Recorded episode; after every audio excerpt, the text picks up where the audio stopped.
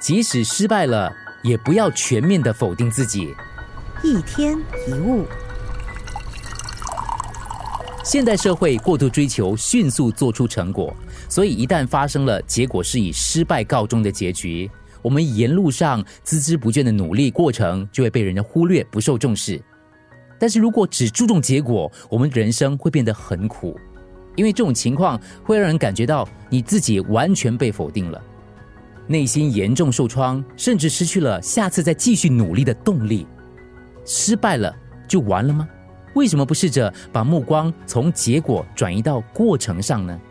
不要把结果单纯的看作是一百分或者是零分，可以有三十分、五十分或者七十分，这样可能就能够察觉到，哎，这个阶段还进行的很顺利，哎，应该是这里判断错误了，好像从那里就开始出现问题了，等等的细节。接着，我们再培养起下次要注意这个地方，或者用其他方法试试看的改善方法。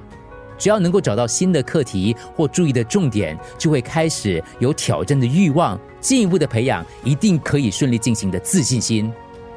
如果只注重结果，内心就容易感到难受，人生也会变得随之苦涩。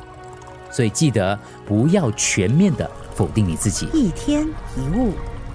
除了各大 podcast 平台，你也可以通过手机应用程序 Audio 或 U F M 一零零三 SG slash podcast 收听更多一天一物。